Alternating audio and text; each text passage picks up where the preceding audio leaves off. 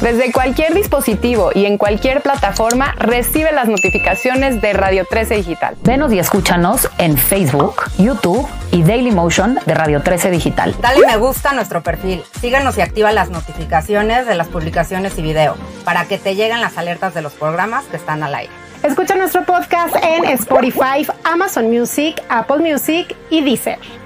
Síguenos en YouTube. Búscanos como Radio 13 Digital. Suscríbete a nuestro canal y activa la campana para que te lleguen las notificaciones de todo nuestro contenido. Visita nuestra página web www.radio13.mx. Radio 13 Digital, programación consciente.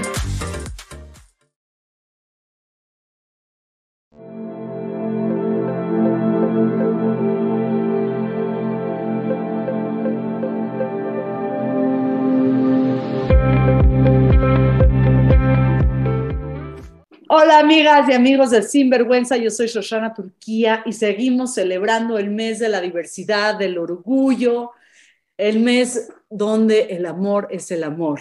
Y para eso he invitado a Ana Laura Ramírez Ramos, fundadora de Parafernalia Teatro, ganadora del Premio Defensores de los Derechos Sexuales y Reproductivos por la Embajada de Francia, gran amiga, investigadora de los derechos sexuales, hace cabaret, hace que el mundo sea un lugar más seguro, más divertido y crea espacios de reflexión que me encantan. Ana Laura, ¿cómo estás? Muy bien, muchas gracias. Gracias por la invitación y por tan rimbombante presentación. Me siento así como de, ¡eh! ¡Importante! Pues, pues es que es muy importante lo que haces este, desde tu acercamiento al teatro, el cabaret, lo que has hecho por derechos humanos. Es decir, tengo un montón de ideas por dónde empezar pero cuéntanos, Ana Laura, ¿por qué decides irte por los temas de derechos humanos y sobre todo los derechos sexuales y reproductivos? De entrada, ¿por qué ahí? La verdad es que no fue como una decisión que yo dijera, mm, hay tantos temas que no sé cuál elegir, sino que fue un poquito un proceso de, de te toca, ¿no? Cuando me integro a las Reinas Chulas Cabaret y Derechos Humanos AC, que es la organización con la que más trabajo, eh, llevo casi 10 años trabajando con ellas. empezamos a trabajar muchísimo por los derechos de las poblaciones LGBT. Y dentro de esos derechos, eh, los que más trabajábamos eran eh, derechos culturales, obviamente derechos sexuales y demás. Y me pareció como muy interesante como todo el proceso de entender los derechos sexuales como más allá de lo que la gente se imagina, ¿no? Que siempre tiene que ver con un aspecto de sexualidad entendida como solo eh, reproducción, no solo métodos anticonceptivos y demás. Y entonces tuve un espectro bastante amplio. Sin embargo, cuando empecé a trabajar con poblaciones jóvenes, jóvenes de 12, 13 años hasta 17, con mi compañía, con Parafernalia Teatro, nos dimos cuenta que a pesar de la información que hay, a pesar de que creemos que está muy sobado el tema de sexualidad, de solo reproducción y demás, a mucha gente todavía no le cae el 20 que es mucho más que eso y aunque los temas aparecen que son repetidos y faltos de información y demás, mucha gente no, no, no sabe cómo hablar de eso sin que le dé vergüenza, sin que todavía haya un estigma, sin que haya una suerte de mitos alrededor de eso y dije, es necesario, ¿no? Y entonces eh, cuando empezamos a ir a secundarias públicas, a preparatorias, a CONALEPS y demás, y platicando con los chavos, chavas, chaves, ahí es donde dijimos, no, sí les hace falta, sobre todo, saber que ese concepto existe, el de derechos sexuales, porque nadie se los dice, porque es una falta de, de ejercicio muy fuerte y porque además la banda adulta siempre como que castiga el hecho de que un joven o una, una persona joven pueda ejercer su sexualidad de distintas formas, ¿no? Entonces, a partir de ahí fue como el acercamiento a esta, a esta área con la cual pues sí, sí he trabajado bastante y, me gusta además. ¿Qué nos hace falta comunicarle a la banda más joven? ¿Qué no estamos haciendo como adultos? ¿Qué no estamos diciendo? ¿Qué seguimos ocultando? Creo que nos hace falta decirles que se puede disfrutar, ¿no? Queremos, creo que hay muchas, hay muchas posturas y hay muchas vertientes. Y muchas veces en esta línea de querer cuidar a los jóvenes, creemos que cuidar es prohibir, ¿no? Queremos que, cuidar es ocultar cierta información. Algo que nos nos, nos comentan muchos eh, papás, mamás o personas adultas que tienen eh, en su cuidado algún chavo, chava, es, es que ustedes como que los empujan a tener relaciones sexuales, es que ustedes que eh, no saben lo que implica que un chavo pueda o una chica pueda resultar embarazada, que un chavo pueda resultar con una enfermedad o una infección de transmisión sexual y demás. Y lo que nosotros, desde Parafernalia o yo como, como activista de, este, de estos temas, les digo es que no tengan miedo a que las juventudes tengan la información para tomar sus decisiones. Porque entonces lo que pasa es que las y los jóvenes accionan sin información, de manera oculta, y entonces ahí es donde vienen problemáticas que después hay que tratar con cosas que a lo mejor no son tan agradables, ¿no?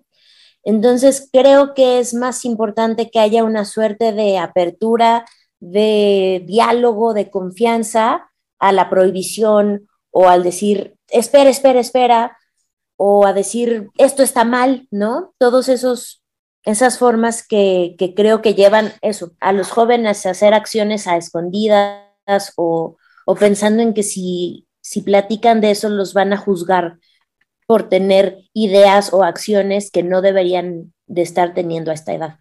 Y creo que ahí el rol de las personas adultas es súper importante, ¿no? Compartirles información, eh, hacerles ver que no están haciendo ni un pecado, ni nada extraordinario, ni nada extraño, ni nada ajeno, ¿no? Y que también entiendo que muchas veces las personas adultas carecemos de esa información, nadie nos, nos dijo, háganlo, ¿no? También, también para muchas personas es difícil hablar de esos temas. Entonces, entiendo que por ahí hay un hueco importante de hablar entre todas las personas para que, para que el diálogo sea más rico, para que el intercambio de, estos temas sea, sea padre entre todos. ¿Cómo se generan estos espacios? Porque como bien dices, muchas veces los adultos no saben, no experimentan.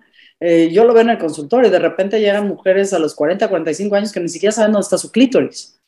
Claro, De ahí pasar a hablar de derechos sexuales y reproductivos con la chaviza, creo que hay un espacio interesante. ¿Cómo se generan estos, estos espacios, Ana Laura? Creo que algo que a mí me ha funcionado muy bien es hacerlo desde la horizontalidad, es decir, no llegar con esta idea de yo sé más porque ya viví más y entonces te voy a enseñar.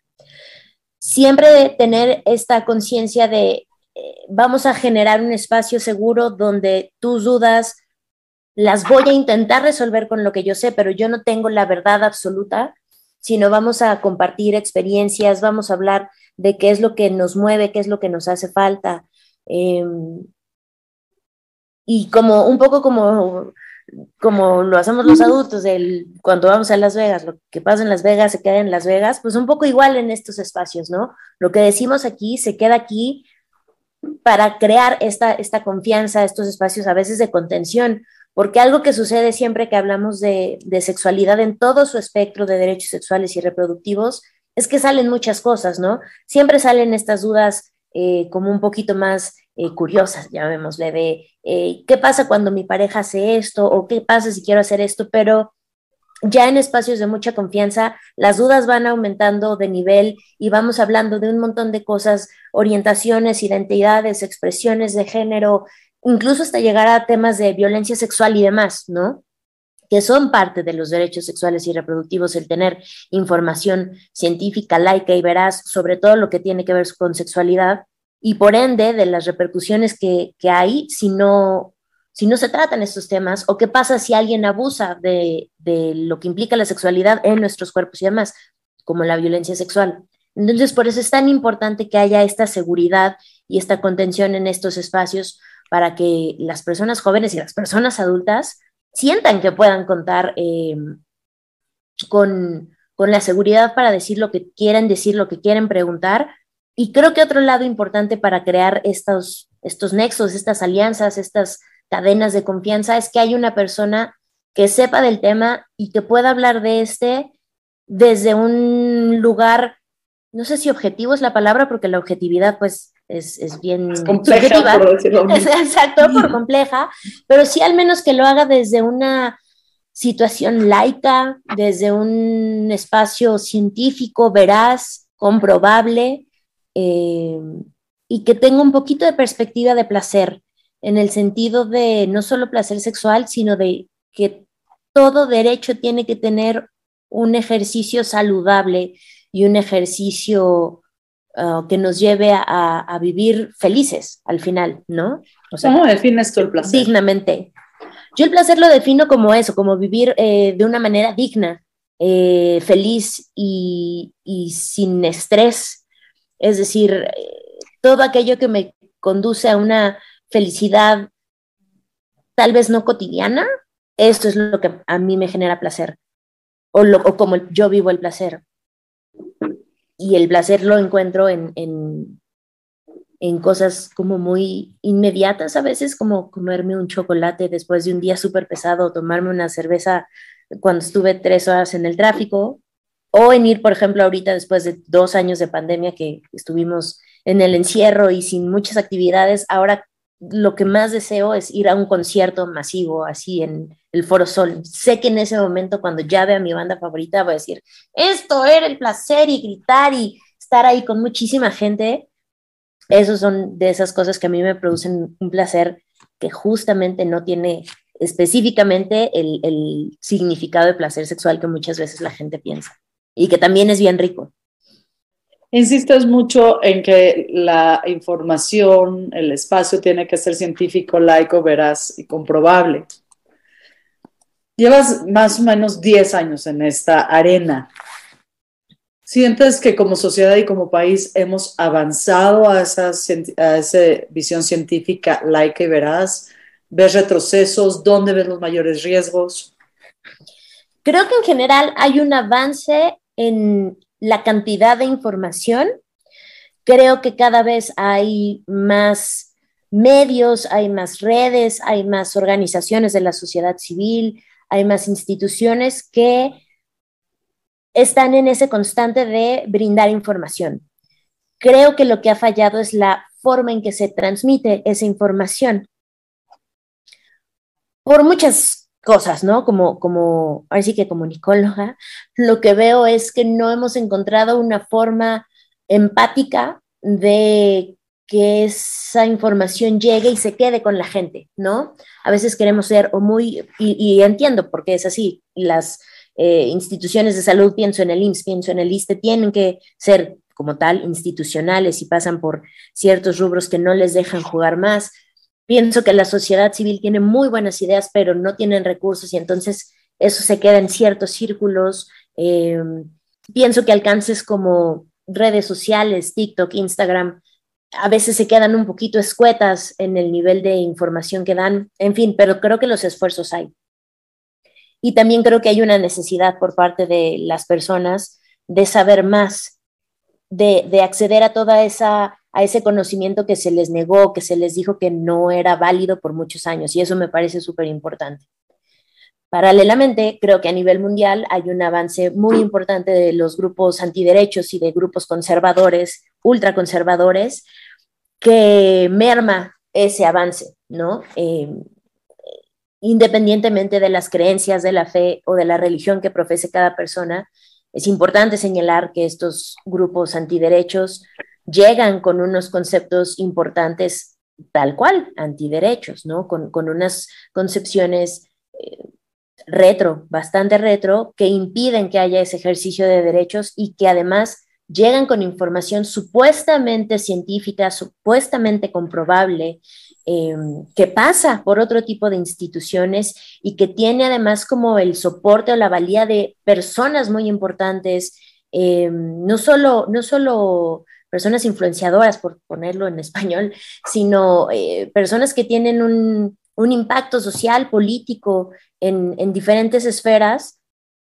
Y eso entonces empieza a transformar la información que, mucha gente ya da.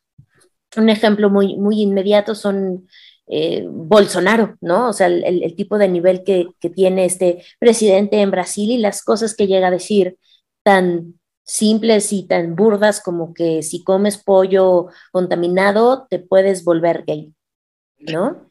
A eso súmale que a lo mejor él no dijo eso de manera literal, sino que los medios de comunicación hicieron un titular para que la gente le diera clic a su nota o le diera tweet y sabemos que eso se va contaminando, por así decirlo, ¿no? Entonces, allá van varios aspectos. Entre eh, los conservadores, más un mensaje que puede ser bastante mal informado, más medios de comunicación tergiversando la, la, lo que se quiso decir, bueno, ya va ahí una bola de nieve que, que afecta muchísimo. Entonces el esfuerzo sigue siendo en de verdad, eh, al momento de buscar la información, eh, comprobarla con fuentes que para nosotros sean eh, de verdad verídicas, que tengan como un sustento, que nos hagan lógica, ¿no? De repente podemos ver un artículo que dice, por decir uno de estos temas en derechos reproductivos, la mm, depresión post-aborto es un síntoma terrible que viven las mujeres. Y lo puedes ver de una página como de la Universidad Panamericana y tú dices, oye, no es de... No es la UP. .com. Ajá, es la UP, firmado por una psicóloga eh, que dice que ahí que estudió en tal lugar y que tiene un reconocimiento de la universidad, no sé qué, en Estados Unidos. Y claro que te hace dudar. Pero cuando comparas con otras organizaciones o con otras eh, activistas o con otras personas enfocadas en el ejercicio de derechos, donde te comprueban científicamente de verdad con bibliografía, demás, que eso no existe, que no está comprobado, que no hay eh, de verdad estudios que te digan que eso es real, bueno, ya tienes, o sea, puedes sopesar, ¿no? Y decir, me quedo con esta información, porque tampoco, aunque yo quisiera, tampoco puedo decirle a la gente, esto es la verdad y quédate con esto, si eso fuera, uh, ya, seríamos todos felices y no habría antiderechos. Pero, pero es como la invitación a la gente a que haga ese ejercicio de, de, de verdad, de lectura, de, de, reflexión, de qué me están diciendo, por qué me están mostrando esta imagen, por qué me están poniendo este titular, qué quieren decir con, con ciertas palabras que son como extrañas o, o, o nuevas en un vocabulario, ¿no? Que además ahorita está como muy de, literal, muy de moda, crear conceptos para definir lo que no entiendo en, un, en, en, todos estos aspectos que tienen que ver con los derechos sexuales y reproductivos. Hay gente que dice, a ver, yo no soy LGBT, y entonces, ¿para qué me uh -huh. meto en esos desmadres? Y ese es problema de las fotos y las tortilleras, a mí no me metan en sus desmadres. Claro. ¿Por qué es tan importante para los ciudadanos de pie entender qué significan los derechos sexuales y reproductivos? ¿Y cuáles serían los riesgos que los antiderechos tomen más posiciones de poder político y económico? Porque hay gente que dice, ay, eso a mí me importa. O sea, si yo no soy, ¿para qué? Pues el, el, pensar que yo no soy es como un poquito egoísta, ¿no? Y también siempre pensamos que eso está lejos, no me pertenece, pero si nos vamos otra vez, si, si, a las personas les gusta la estadística o los números, es muy probable que en tu círculo cercano, familiar, haya una persona que se identifica como LGBT. Y luego también hay parte otra vez un poquito el desconocimiento de la gente.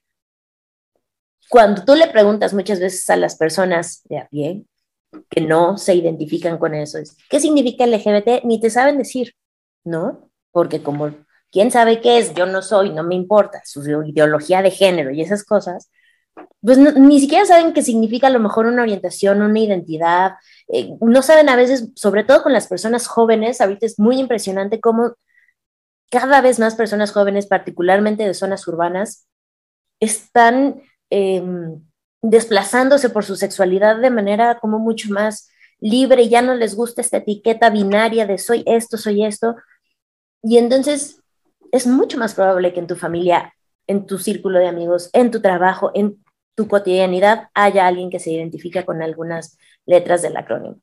Después, los derechos sexuales y reproductivos no son eh, eh, exclusivos de las comunidades LGBT, son de todas las personas, como todos los derechos humanos, ¿no? Todos los derechos eh, humanos son para que los ejerzan todas las personas. ¿Y quién es una persona? Alguien que tiene dignidad, que nace en este mundo y que puede ejercer esos derechos. Luego, eh, particularmente los derechos sexuales y reproductivos, algo que, muchos grupos antiderechos dicen es que no están en un documento como la Constitución o no están en una ley o no están en un código civil. Aunque se han eh, hecho cartillas y se han hecho documentos en diferentes eh, encuentros internacionales de organizaciones, ONU, organizaciones a través de la sociedad civil y demás. Y a lo que sirven es a que haya como, voy a llamar como, como ramificaciones de derechos previos que sí están en este tipo de documentación que muchas veces la gente pide. Y que al final lo que hacen es nada más reforzar esta línea de derechos que ya existen y que dan una cierta autonomía a todas las personas a través de su cuerpo. Su cuerpo entendido como este cuerpo físico y como las expresiones que el cuerpo físico tiene, ¿no? Otra vez vuelvo a las mismas, orientación, identidad, expresión de género, etc. Y ese ejercicio de derechos es lo que nos hace ser personas y tener el acceso a diferentes cosas como eh, el, cuidado de nuestro cuerpo, que suena como una cosa muy general, pero es, ¿no? Simplemente el tenerlo. Y entonces la gente luego piensa, el cuidado de mi cuerpo, qué cosa tan extraña. Claro, y ya después lo llevamos a el término de, para mucha, mucha gente el cuidado de su cuerpo puede ser poder hacer ejercicio todos los días, ¿no? Este, tener una alimentación eh, regular y balanceada. Entonces estamos hablando de derecho a la alimentación, sí, pero también para otras personas es simplemente comer lo que pueden o lo que tienen con un acceso, bla, bla, bla, en fin, cosas así. Eso es lo importante, que los derechos en general son de todas las personas, no son exclusivos de ciertos grupos como luego se llega a creer, y que esos son derechos y que se tienen que ejercer de manera eh, plural y continua. ¿Crees que hay, un hay una probabilidad de retroceso en los derechos? Sí, en cuanto a que hay grupos que tienen acceso a, círculos de poder eh, donde hacen como esta advocacy para hacer un retroceso. Ojalá no, porque derecho firmado, derecho ganado, pues ya no tendría que ser borrado, ¿verdad? Pero, pero hay, hay, hay varias intenciones y sobre todo hay personas en puestos de poder que lo hacen o, o que lo expresan de una manera muy tácita, ¿no? Hemos visto no tengo los nombres así como clarísimos, pero hemos visto a diferentes eh, diputados federales subir al, a, su, a su estrado a decir el aborto es una aberración porque la vida, porque no sé qué, ¿no? Sin tener, sin tener que hacerlo en primera, porque en teoría México es un estado laico y, esas, eh, y esos comentarios, nada, van, van tienen lugar en esta sociedad. Que ya, ya tuvimos nuestra guerra de reforma hace más de 150 años, ¿no? Claro, y, es, y además es un temota, ¿no? La laicidad y la secularización, pero ¿se pueden hacer? Sí, porque cada quien es libre de pensar y de creer en lo que se le antoja. Hacerlo en un espacio de poder público que va a tener una repercusión eh, o que podría tener una repercusión en el ejercicio de estos derechos o en acciones como, no sé, eh, que se pase una sesión, no sé qué, ahí es ya donde digo, no, no está padre. Afortunadamente en México de momento no ha sucedido. Ha habido amenazas, pero no. O sea, como que hay, hay, hay todavía un movimiento mucho más progresista, llamémosle, que, que ha, no ha permitido ese avance. El problema es que a lo mejor, perdóname, nada más para cerrar esta parte, el problema es que a lo mejor en, en, en lo dicho, digamos, en, en, en el papel están, pero en la acción existen muchas trabas que no hacen que esas, esas leyes o esas cosas sucedan. Porque hay muchas cosas como la objeción de conciencia, como la libertad de, de decir esto lo hago, esto no lo hago, en fin, que hacen que, ciertos derechos no, no sean ejercidos de, la mejor manera. Ese, ese podría ser un poquito más el miedo, más allá de que digan, bueno, ya en todo México se prohíbe el aborto, por decir uno, que tú como persona que sabes que el aborto está permitido por ciertas causales, llegues a una clínica y un médico te diga no, porque estoy ejerciendo mi objeción de conciencia y, y, entonces ahí sea como de, ah, ah, ¿qué hago? ¿No? y que no haya alguien alrededor que sepa qué, qué, hacer. en ese caso. Me parece que es un tema como de seguir trabajando en la educación, y en una presión del ejercicio del derecho. Es decir, si no se está ejecutando tu derecho, hay que, hay que seguir, pues ahora sí que golpeando la puerta y llamarle a otros para que te ayuden a abrirla. Sí, totalmente. Y ahí lo, en lo que recae es que nosotros como personas, aunque suene un poco de flojera, pero tenemos que hacerlo, es que tenemos que saber con qué herramientas contamos. Es un poquito el proceso que, que, que es el difícil de llevar, ¿no? Que tú como ciudadana, ciudadano, conozcas qué leyes hay, qué herramientas, qué espacios, qué clínicas, para que si te, alguien te sale con que no, señorita, este, eh, no te puedo, un chavito, chavita, ¿no? No te puedo, es, no, por ejemplo, la típica, ¿no? Que estén un par de jovencillos dándose unos besos en un coche o en un parque y les diga, esas son faltas a la moral. Y que los chavitos sepan que las faltas a la moral no existen, o sea, no están en un código civil, no están en la, ¿no? Y que unos policías mala onda se los quieran llevar o les quieran sacar una lana, pero entonces tú como persona tendrías que saber que eso no existe y que si te pasa, pues puedes llamar a el 911, puedes eh, acudir con algunas patrullas y decir, oigan, me están acusando por esto, cuando esto. Ese tipo de conceptos son los que nosotros como ciudadanos tenemos la obligación, también como ciudadanos tal cual, de conocer para que no nos, no nos saquen ahí, nos metan un gol. Hablando de, goles y de éxitos, hablemos un poquito del premio de defensores de los derechos sexuales y reproductivos que da la Embajada de Francia. Entiendo que esta es la primera edición y para Fernalia Teatro, a través también tuyo, reciben, entre otras organizaciones, este premio, este reconocimiento. ¿De qué va, Ana Laura? Pues la verdad fue una sorpresa, no nos lo esperábamos. Fue una, fue una convocatoria que se abrió hace no tanto, se abrió creo que a principio de este año donde buscaban diferentes estrategias que eso, que explicaran o que de, activistas en México que hablaran sobre derechos sexuales y reproductivos. Y la estrategia que para Fernalia Teatro metió fue una que tenemos que se llama Más que ganas somos libres de decidir, donde a partir del teatro cabaret llevamos eh, tanto una obra de teatro cabaret como un taller de cabaret para que las chicas de diferentes CONALEPs en la Ciudad de México hablen, aprendan sobre aborto, sobre el concepto como tal, sobre qué es, eh, quitar mitos y estigmas y demás, y ellas mismas creen una obra de teatro, al final con lo que ellas quieran decir y la puedan presentar a sus compañeros y al final ellas puedan ser agentes de cambio dentro de sus mismas escuelas. Metimos la, la propuesta y le gustó al equipo de la Embajada de Francia, el embajador, y eso fue lo que, lo que premiaron como en una suerte de, de apreciar que el arte es una buena herramienta para hacer difusión de estos temas, ¿no? Eh, sin menospreciar obviamente el trabajo de otras organizaciones como las que ganaron el segundo y tercer lugar, que son un poquito más eh, enfocadas a información a partir de talleres, de volantes, de su página web, como, como un poco más tradicional, llamémosle. Pero este, este, por lo que nos comentaron, el twist o el por qué ganó para Fernalia fue eso, ¿no? El tener eh, personajes, el humor, la muy famosa Bulba Puppet, que es como ya de cajón de todas las cabareteros y cabareteras que llevamos a... ¿Tienes una por ahí que nos enseñes? No, no la tengo porque justo está, está, está ahora en nuestro, en nuestro atrio, porque por ella ganamos.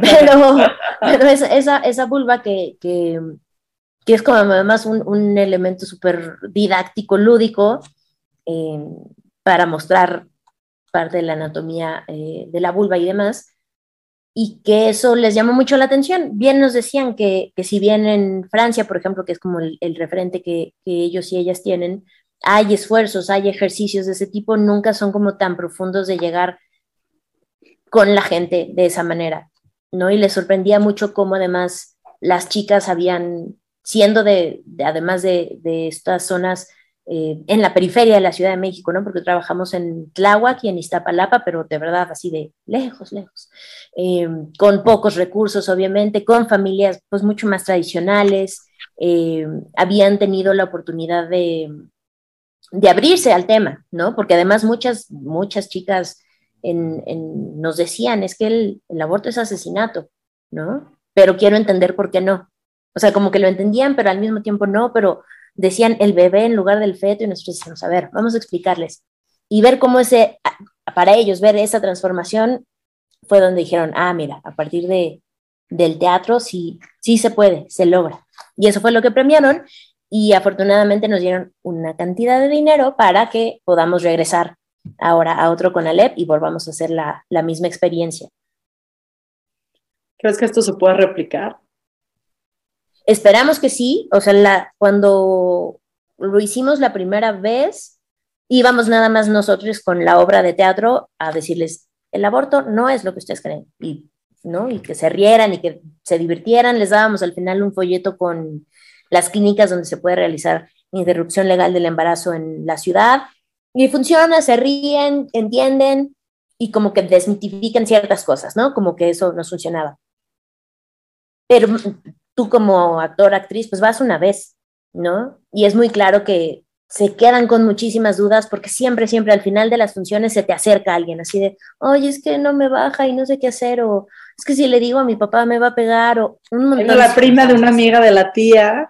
Sí, sí, no, fíjate que no, así literal sí nos decían, es que, ¿qué crees? Yo, ajá, pero, no, pero sí nos decían muy claro, si le digo, mm, me acuerdo mucho de una chava de, es que si le digo a mi abuelita qué tal que se, le baja la presión y, y, en cuanto veían que llegaba una maestra, el director, se callaban y ya, no decían nada.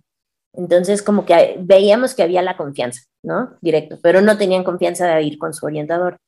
La siguiente vez que fuimos, ya dijimos, bueno, el taller, para que ellas sepan, o sea, si, si otra amiga le pasa, que al menos sepan que no es un asesinato el aborto, que no van a vivir esta depresión, que hay clínicas donde les ofrecen el servicio y les dejamos la información de organizaciones como Fondo María o como Andar, que son organizaciones en México las expertas en, interrupción legal del embarazo, para que al menos ahí les digan, métete a esta página, háblales por teléfono si no tienes acceso a Internet, que es algo que pasa muchísimo, y sepas dónde irte.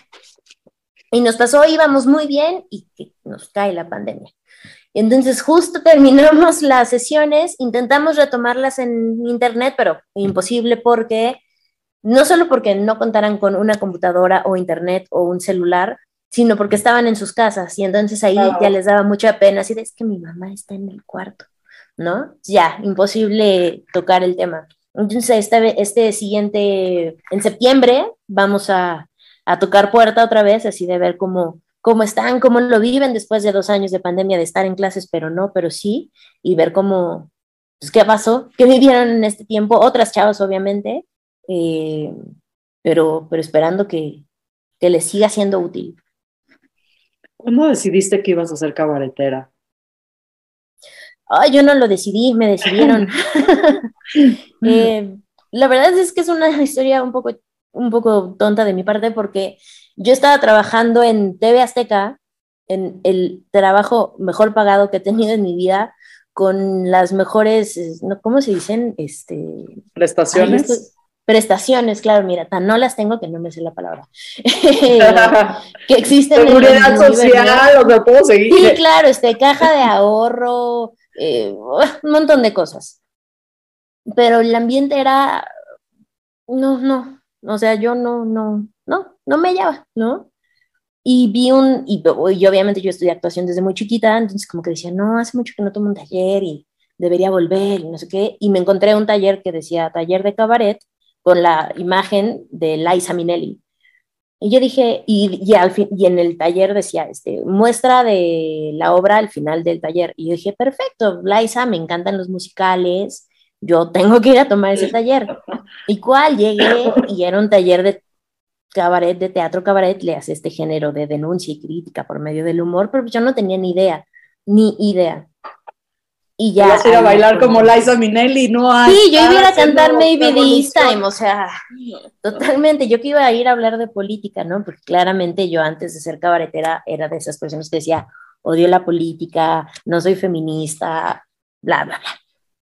Y así tomé el taller. Eh, ¿Con quién fue? Yo creo que con Ceci Sotres en el Centro Cultural. nuestra adorada Ceci, que le mandamos un beso desde aquí. Exacto. Y eso, o sea, las primeras clases yo decía, no, no, no, no era lo que esperaba, no sé qué hago aquí. Me acuerdo perfecto que teníamos un ejercicio de, de las primeras clases, ¿no? Donde Ceci, la maestra, te dice, traigan por favor una noticia del periódico, la que más les impacte, la que más eh, les duela, lo que más crean que tiene que ser como denunciado. Y todo el mundo llegó con sus noticias de una fosa en no sé dónde, o el presidente, en aquel tiempo era Calderón, Calderón hizo no sé qué, y yo llegué con una nota de la selección mexicana de fútbol. Y entonces Ceci me dijo, ¿eso es lo que consideras importante? Y yo, sí, porque el fútbol, ¿no? Entonces a partir de ahí como que dije, oh, creo que o, me aclimato o me van a sacar de esta clase y no, ya después la verdad es que entendí perfecto de dónde iba, sí me quitaron una venda de los ojos que tenía yo de niña privilegiada y me quedé. Ahora sí que como quien dice el cabaret elige y creo que sí, sí me eligió y así, así fue como seguí. Eh, de, pasé de vender boletos en el vicio a tener mi compañía y eso me hace muy feliz. Y además para Pernalia ya lleva cuántos, 18 espectáculos o más. Sí, justo eh, cumplimos en el año pasado, cumplimos 10 años y en esos 10 años los, los 18 espectáculos, no sé cómo lo hemos hecho, pero, pero justo hablar un poquito de, de estos temas como con perspectiva de juventud y sobre todo entrarle a los cuerpos, las identidades, los, las dudas que tiene la chaviza nos ha ayudado bastante para, para poder presentarle sobre todo a ese público, ¿no? También obviamente tenemos eh, espectáculos para personas adultas, pero presentarnos para, en eso, en secundarias, en preparatorias, en plazas públicas con, con jóvenes, eso yo creo, para mí al menos es como de las cosas más impactantes que, que hemos hecho durante toda esta, esta trayectoria. Hablas de las vendas del privilegio. Me parece que es un tema increíble. ¿Cuándo nos las ponen? O cómo se van formando? Yo creo que se van formando, obviamente, dependiendo de dónde, cuándo nazcas y dependiendo del contexto en el que estés. Creo que hay gente que a la que se las ponen desde que nace, ¿no? Y no, no en un sentido de, uy, mi hijo no vea, sino porque es una cosa cotidiana, ¿no? Eh, nacer en una circunstancia donde puede que tengas dos nanas, eh, solamente tu familia hable tres idiomas o dos idiomas, ¿no? Y que son cosas que no consideramos un privilegio. Eh, que tengas transporte privado, es decir, coche, camioneta, chofer, eh, trabajadora del hogar, en fin, ¿no? Estudios en escuela privada y demás. Y hay gente, como creo que fue mi caso, y es el de muchas mexicanas y mexicanos, que ese privilegio es como un esfuerzo que hace tu familia por cubrir cosas que ellas no tuvieron. Es decir, mi abuelo era militar, mi, mi abuela fue ama de casa y vivieron en pobreza mucho tiempo y mis tíos y mi mamá tengo clarísimo que también vivieron en pobreza bastante tiempo, eh, emigraron de Jalisco a diferentes lugares hasta llegar aquí a, bueno, yo vivo en el Estado de México, pero Ciudad de México estaba en México, y es evidente como mis tíos, mi mamá empezaron a trabajar, a estudiar y trabajar por brindarme a mí y a mis primos como todas esas eh, comodidades, llamémosle, que yo sé que son privilegios, pero para ellos era como, hay que darles lo que necesitan, ¿no? Y entonces, claro, mis primos y yo todos fuimos en escuelas privadas, afortunadamente todos pudimos estudiar una carrera universitaria, todos tenemos coches. Y a partir de ahí, pues yo aprendí a ciertas cosas como de, claro, yo tengo que hablar inglés perfecto, yo tengo que ir en una escuela de cierto nivel, yo tengo que, eh, particularmente a mí siempre es, yo tengo que eh, juntarme con ciertas personas o yo tengo que tener para mí el conocimiento, ¿no? Yo tengo que ser súper culta, ir a, o sea, puedo ir al teatro, pero puedo ir a Bellas Artes, pero puedo ir al museo. O sea, como esa, esa parte de lo, lo oculto, es yo creo que el, el, tipo de privilegio que yo digo, tuve acceso a, ¿no? Entonces también soy consciente de, por ejemplo, cuando voy a las funciones, a dar funciones a, sobre todo a municipios, a, a secundarias, cosas así, como que lo que me cae el 20 es, es muy probable que esta función que yo estoy dando sea el primer acercamiento al teatro o al arte de muchos chavitos y chavitas. Entonces como que trato de, de hacerlo de hacerlo bien. si no, no quiero poner otra palabra, nada más de hacerlo bien para decir, ah, no, o sea, De hacerlo con placer, ¿no? darles- exacto, de hacer, que se lleven ellos el placer, exacto, que, que ellos se lleven esa risa, esa carcajada, o sea, que sí lo, lo piensen como algo bonito y no, ay, qué aburrido, me duermo o no quiero volver a ir al teatro, para que digan, tuve el privilegio desde otro lado de ver una obra de teatro bonita y quiero seguir yendo, ¿no? Para justo no, que no sean tontos como yo y digan, uy, fui al teatro, fui a la ópera. No, el arte es para todo el mundo. Y entonces se van cayendo las, las vendas, ¿no? O como les llamas tú. Sí, sí, total. Y mejor así que sea de a- desde chiquitos y bien, a que no sea ya grande como yo a los veintitantos, que fue como de, "Pff, órale, sáquese, no sea tonta, ¿no? Se culta, vaya, ¿no? Sí, o sea, no, no, no, no pienses que porque tú tienes esto, todo México lo tiene, que creo que fue a mí lo que me pasó con el cabaret. A pesar de que yo, o en la escuela o en otros espacios, lees, eh, ves las noticias y demás, como que no te cruza, ¿no? O sea, puedes ver en las noticias, hay 50 millones de pobres en México y decir, como un poco lo que hablábamos al principio de las poblaciones LGBT, yo no soy, ¿a mí qué? ¿No? Y hasta que no entiendes cómo es todo un sistema, cómo es todo un proceso, ahí es donde dices, ah, no, sí, sí, sí me afecta, sí, claro que afecta, ¿no? Pero como estás tan encerrada en tu burbujita de privilegios, dices, ah, no, ¿a mí qué? Eso que le pasa a los demás. Claro, sí, no, el pobre es pobre porque quiere. Entonces ah, no, por supuesto que no. A ver, en Sinvergüenza nos encanta el cabaret. Bendito. Bendito el cabaret, lo amamos, amamos el vicio, amamos a las reinas, amamos a Parafernalia. ¿Cómo ves? Gracias. Y yo creo que el cabaret mexicano es hoy por hoy de las mejores propuestas a nivel mundial de crítica social, de llevar la cultura a las plazas públicas, a los espacios donde de otra manera no llegaría al teatro, las artes plásticas incluso, o sea, hay espectáculos de cabaret que son muy bellos a la vista, ¿no? Este, ¿para dónde va el cabaret mexicano? Que sigan las siguientes generaciones, porque hablamos de cabaret y bueno, la gente me dice, bueno, es que en el hábito, no, pues el hábito no existe hace 15 años, ya se llama de- de años, sí. ¿no? Y hablamos de las reinas chulas y de cuatro que teníamos, nos quedan dos, dos, dos, dos. Claro. Y me parece que en tu generación hubieron varias compañías que existieron y se fueron y migraron, pero Parafernalia logró sobrevivir, digamos, el primer golpe generacional, ¿no? Eh, eh, esta cosa de, pues, de pauperización de los cabareteros, donde pues nunca hay dinero para hacer nada y es mucho mejor trabajar en TV Azteca, por lo menos tienes seguridad social, que trabajes para Salinas Pliego, ¿no? Parafernalia logra sobrevivir. ¿Qué sigue para Parafernalia y qué sigue para el cabaret mexicano? Bueno, algo, eh, primero en lo particular, creo que para Fernalia, algo que aprendió justo con la pandemia y que lo aprendió de las Reinas Chulas, más que como compañía, sino como, como asociación civil, y de otros cabareteros como Julia Arnaut, como Yuriev, como Tania Ramírez, es entender que el cabaret no solo es un género teatral, sino es una perspectiva.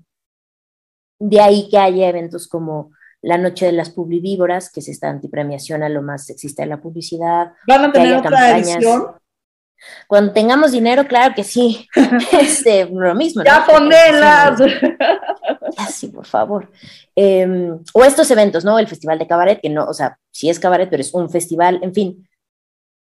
Poder llevar eh, esta visión de denuncia, de humor, de crítica a otros espacios que no son netamente una obra de teatro. Entonces eso nos vino muy bien para capacitarnos más y para movernos ahorita a tendencias que llamaré son más inmediatas. Le hace TikTok y eh, audiovisuales, que además nos abrilló la pandemia, es decir, al no poder estar en presencial, tuvimos que hacerlo como todo mundo. Y eso lo que nos llevó fue justo a eso, ¿no? Hacer el video que mandamos a la, a la embajada, eh, algunos videos, por ejemplo, que Mariano hizo para eh, teatro, teatro UNAM, cositas que hicimos para una cosa que se llamó la cabarentena, eh, que eran cosas para... Secretaría de Cultura, ¿no? Exacto, para Secretaría de Cultura, para decirle a la gente que era el COVID, en fin, o sea, como eso, y que claramente, no por echarme un jitomatazo, pero tuvimos la oportunidad de eh, tener alguien que nos editara video, que hiciera audio, o nosotros estar picándole, y que mucha gente eh, de teatro no le encantaba, ¿no? Como que decía, no, yo no hago eso, no le sé, eh, me da flojera, ta, ta, ta. Y que claramente hubo una división con eso. O sea, si tú te fijas, son dos compañías de caber las que hacen TikToks o las que se meten. Y para nosotros, nuestro público está ahí. Y estamos compitiendo contra gente, digo, nuestros TikToks tendrán 20 likes contra los 100 mil que puede tener alguien que se pone una toalla en la cabeza a decir una machirrinada. Pero al menos lo estamos intentando porque también sabemos que el humor hay que, hay que alcanzar a estas generaciones que, que están ahí, que hacen cosas en 30 segundos, ¿no? Y nosotros estamos acostumbrados a al menos una hora de el chistín más pensado. Entonces, creo que estamos en eso, estamos en, en la adaptación para lo urbano, porque también tenemos muy claro, si nos vamos otra vez, si nos salimos de la Ciudad de México y nos vamos a cualquier municipio, a cualquier plaza pública del, de otro estado, lo que presentamos hace 10 años sigue funcionando. O sea, nos va a pasar ahora con, estamos haciendo unas funciones en el Estado de México de shows de nuestro repertorio, o sea, literal vamos a hacer eh, como seis obras de nuestro repertorio y de las dos que van, funcionan muy bien.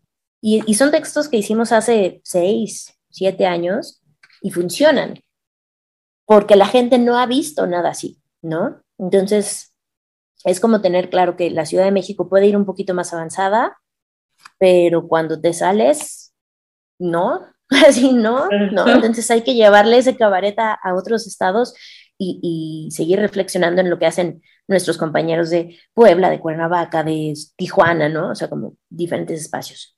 Y el cabaret en general, yo lo que esperaría es que no pierda su toque crítico, político y de actualizarse. O sea, creo que creo que hay un como, como un bajón, y esa es solo mi perspectiva, en la creación de espectáculos netamente políticos. Y eso lo veo conforme a cada eh, programación que hay de festivales como el Festival Internacional de Cabaret y los cercanos como el de Morelos y cosas así.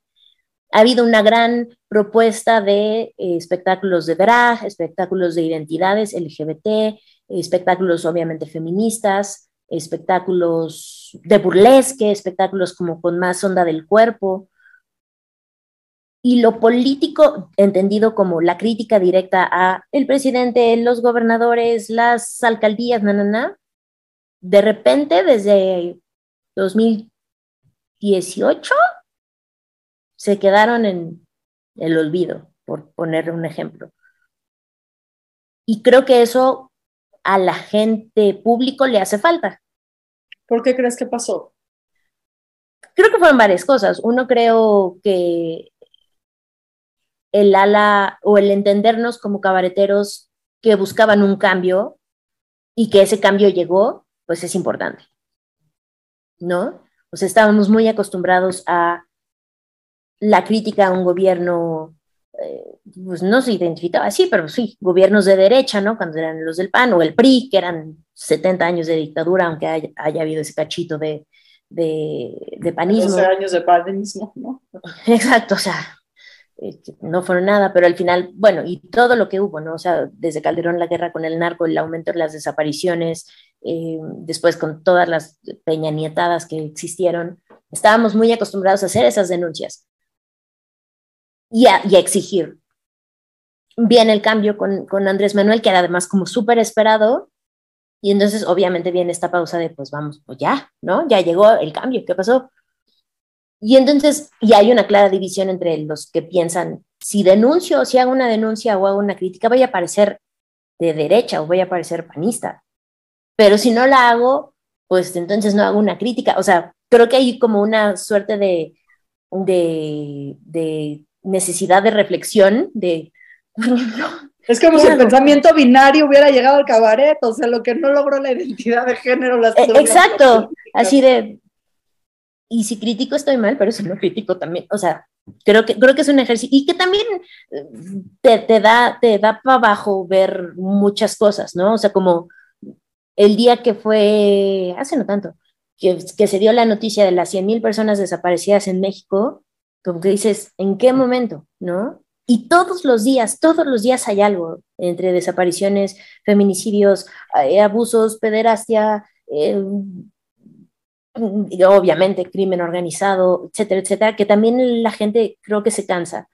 Y también es un momento en el que el- los crímenes de odio y este discurso antiderecho de las personas trans no existen, el borrado de mujeres, el no sé qué, no sé qué, también invita a las personas que además muchísimas personas LGBT forman parte de la comunidad cabaretera a decir, necesito expresarme porque si no, estas personas dicen que no soy, que no existo, que no soy sujeto de derechos y tienen la necesidad de, de expresarlo tal cual, ¿no? Entonces creo que es como una combinación de todo eso lo que hace que, que esta crítica política literal, llamémosla, haya, haya disminuido.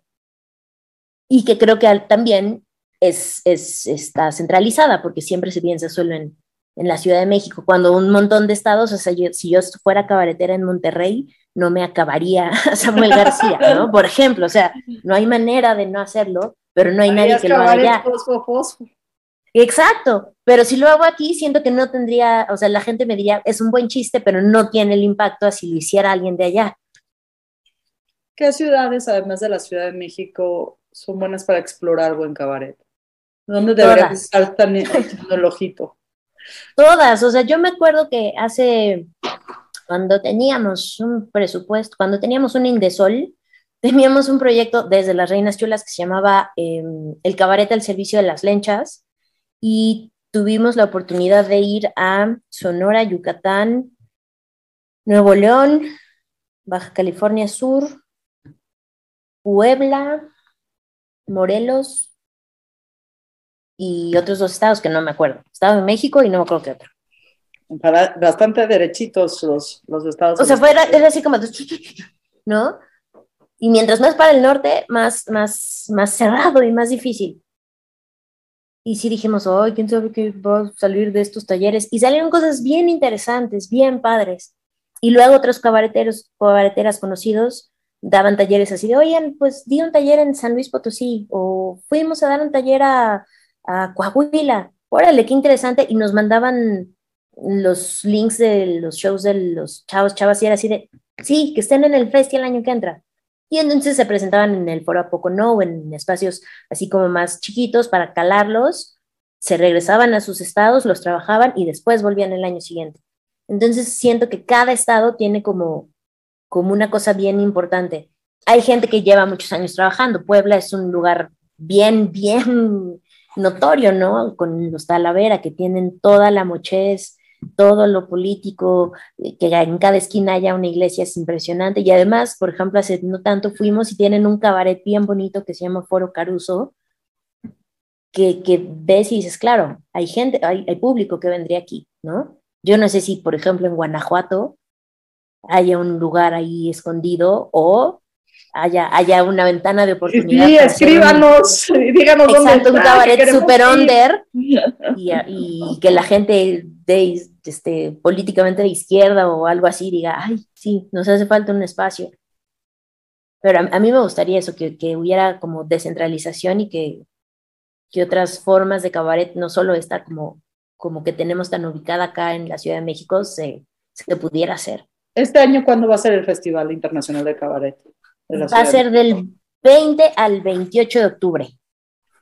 Nos movimos de agosto a octubre porque Por falta de presupuesto, justo, justo, justo. O sea, este año está complicado en esas cuestiones. Tenemos, o sea, como que veníamos de dos años de, bueno, sacamos un poquito de aquí, sacamos un poquito de allá, pero ahora como que algo que nos han comentado en diferentes instancias es que nadie tiene dinero, porque vienen del rezago de los dos años de la pandemia. Entonces decidimos moverlo para tener un poquito más de, de chance de, de buscar presupuesto y tampoco estar como tan, tan escuetas en ese lado. A ver, el festival que llegó a ser enorme, yo me acuerdo, todo agosto era una fiesta en la Ciudad de México, llegaban a las, eh, a las cárceles, me acuerdo, había este, también espectáculos en varios estados, digamos, alrededor de la Ciudad de México, fue enorme, es decir, Sí, el festival que lleva 18 ediciones por ahí sí, 18 y un, un maratón. y un maratón. La gente que ama el cabaret, que, que dice, a ver, necesitamos quitarnos esta venda de la alta cultura y llegar a más espacios, tener más espacios de crítica. Y quisiera donar. ¿Se puede hacer donativos directos al festival o solamente es a través de instituciones? ¿Cómo funciona, digamos, el fondeo del festival? El Festival Internacional de Cabaret es un proyecto de las Reinas Chulas Cabaret y Derechos Humanos AC, la cual es una donataria autorizada. Usualmente eh, los fondos del festival vienen de dos líneas directas. Uno es eh, apoyos eh, gubernamentales, le hace Secretaría de Cultura Federal, Secretaría de Cultura este, local, instancias como la UNAM, etcétera. Y la otra son patrocinios de otras instancias privadas, llamémosle, como el Centro Cultural de España en México, algunas sedes como eh, algunos teatros independientes, cosas así. Es como mayormente nos hemos, nos hemos eh, fondeado los últimos seis años, que es cuando yo he estado. Antes, la verdad, no tengo claro, pero supongo que por la misma línea. Y hasta 2017, más o menos, teníamos, teníamos muy claro el apoyo de Secretaría de Cultura de la Ciudad de México, porque había una parte del presupuesto local destinada a una cosa que se llama, de la Secretaría de Cultura, a grandes festivales. Y ahí entrábamos muy bien y era cuando podíamos ir a estas, a los reclusorios y demás. Cuando vino el cambio de secretario, ahí fue cuando cortaron eso. Y ya no hubo además grandes festivales, más que unos poquitos. Y ahí fue donde empezamos así como de... "Ah, no, no, no, no". Y luego vino la pandemia, por eso tuvimos el maratón. El del año pasado sí hubo un apoyo de el Centro Cultural Helénico a partir de la convocatoria de espacios independientes y entre otras UNAM y no sé qué. Y este año, por rangas o mangas, no pudimos tener uno que iba a ser importante, pero está bien porque lo tendremos, yo espero, el año que entra para los 20 años. Eh, y entonces eso fue lo que nos hizo eh, moverlo a octubre. Pero cualquier persona que quiera donar, háblenos, a, a escríbanos gmail.com. Si no saben qué es el cabaret, nosotros les explicamos. O cualquier empresa, sobre todo también a partir de, eh, más que donativos, hacemos eh, sponsorships, bueno, intercambios, patrocinios y tenemos una gama de catálogos de servicios. De, necesitas un taller de inclusión, de equidad, de diversidad, para que no sientas nada más que estás dando tu dinero y no hay como un regreso. Ese es como el, el approach que tenemos nosotras como cabareteras.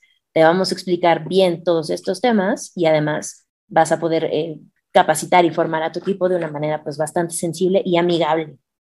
Y vas a participar del patrimonio cultural de este país y de Latinoamérica. Claro. Nada más y nada Total, o sea, menos. Piensen eso, que el, el teatro cabaret es el género teatral mexicano general, o sea, no hay, no hay otro, o sea, cabaret como el que se hace en México no hay en, en otro lugar. Hay, obviamente hemos tratado de que eh, se esparza por Latinoamérica y hay un festival en Argentina y se hizo uno en Chile y demás, pero así tal cual, con, con esa picardía y con esa hazaña que luego tenemos por acá, no hay. Pues no se lo pierdan. Ana Laura Ramírez para Bernalia Teatro. Este también, ¿cuál es tu puesto en las Reina Chulas, Cabaret y Derechos Humanos? Porque estás como directora, pero, pero ahí Sí, estás. soy un poco Eres como el alma de la fiesta. Soy, eh, mi, mi título nobiliario es ser coordinadora de proyectos de una organización donde realmente somos dos personas, Luz Elena y yo. Entonces, también levantamos el, este, contestamos el teléfono, contestamos se correos, hacemos redes. Sí, para. Ana Laura, no te voy a dejar manden. que te vayas de este espacio sin la pregunta clave. Ana. Laura Ramírez Ramos, ¿cuál ha sido tu acto más sinvergüenza? Una vez que aprendí, pues sí, una vez que aprendí que el cinismo te abre más puertas que la buena educación, ya no lo solté. Y, y creo que eso tiene que ver con, con, con, el ser cabaretero, ¿no? O sea, lo veo, creo, creo que mi maestra ideal fue, o ideales han sido las reinas, particularmente Marisol, que me decía, tú, a ver, Ana Laura, ¿tú qué crees?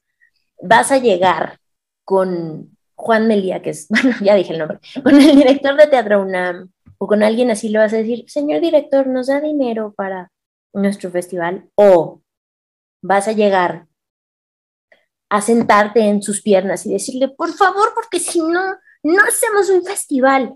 Y Marisol es muy así, ¿no? yo, yo al principio decía, es que no, no puede ser. Y claro, ahora es diputada y lo entiendo perfecto. Entonces, claro, cuando yo hago eso y me visto de Virgencita Please o de un juez, tengo el valor perfecto para llegar a Palacio Nacional, que es algo, por ejemplo, que hice en enero, eh, a las 5 de la mañana con un documento a pararme en Palacio Nacional y decir, vengo a entregarle esto al presidente. Cosa que obviamente si yo llegara a hacer en el aura, pues no haría, ¿no? Pero en mi acto sin vergüenza es de a mí me vale que vengo vestida de, ni me acuerdo que, ah, de reina maga. Íbamos de reinas magas a dar un documento de la Redim, que es la red de infancias en México, su informe anual. Y entonces llegó toda la prensa y nos recibió la de comunicación social y no sé qué. Entonces dije, claro, es mucho mejor ser cínico y decir, vengo a entregarle esto porque no ha apoyado a los niños en México a decir, vengo a entregar mi informe de actividades de la red al señor presidente. Pues claro, ese cinismo y esa, ese desparpajo para mí son mis mayores actos de sinvergüenza y al mismo tiempo mis actos más placenteros. Y de creación de mejores sociedades, me atrevería a decir, Ana Laura tu trabajo. Ojalá, porque si no, ya, ya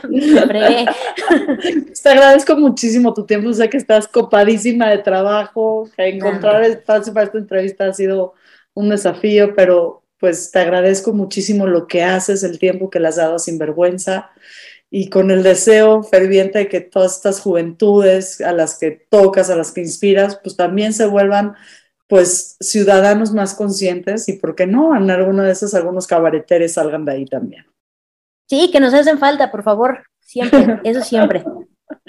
También quiero agradecer a todo el equipo de Radio 13 Digital, a Eric, a Eriquín, a Miguel Carlo, a todo el equipo que hace el diseño, las redes sociales, las plataformas, estamos en todos lados, en Facebook, en YouTube, en Deezer, Amazon Music, eh, Apple, ¿qué? Apple Podcast, Podcast, este, Spotify, yo qué sé, búsquenos en Tinder, en Grindr, no estamos, pero en todo lo demás ahí estamos y estamos contentas, estamos felices. Esto ha sido Sinvergüenza, yo soy Shoshana Turquía. Muy buenas tardes.